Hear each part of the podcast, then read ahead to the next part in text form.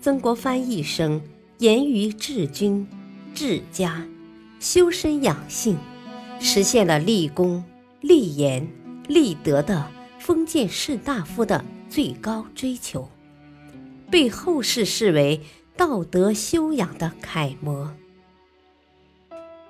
欢迎收听《新建》，曾国藩点评古典名著，播讲汉乐。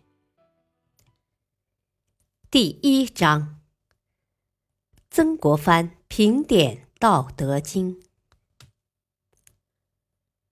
老子与《道德经》之三。老子姓李。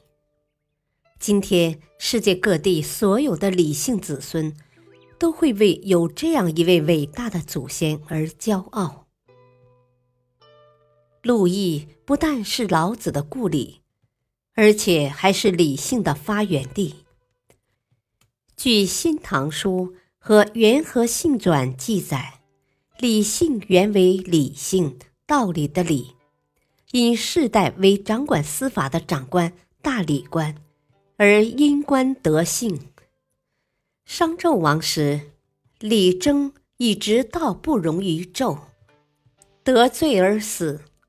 七七与儿子李立珍逃难，使木子得以保全性命。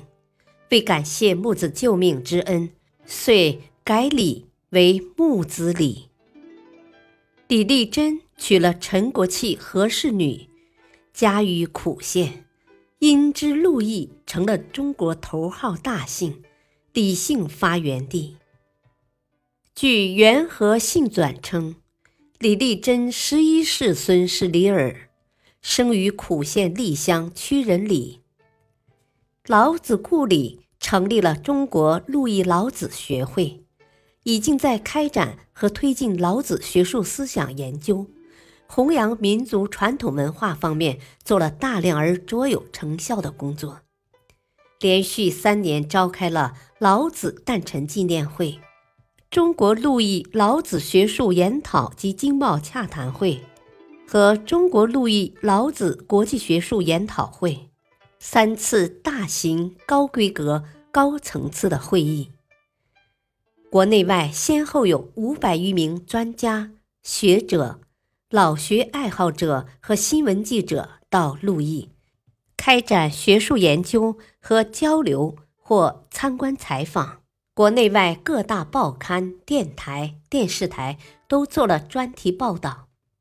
中国陆毅老子学会的影响已远播海内外，同国内外二十多个学术研究机构建立了经常性的联系。老子故里在陆毅。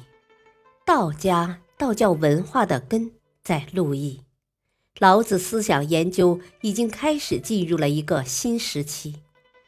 海内外的一些老学专家已不满足于在自己家里研究老子思想，纷纷组团到老子出生地寻根探秘。近几年到陆毅观光、旅游、朝拜、切磋学术的团体分别来自港、澳。台、日本、韩国、奥地利及东南亚各国和地区，目前在全世界正在兴起一股老子热。感谢收听，下期播讲曾国藩读《道德经》，敬请收听，再会。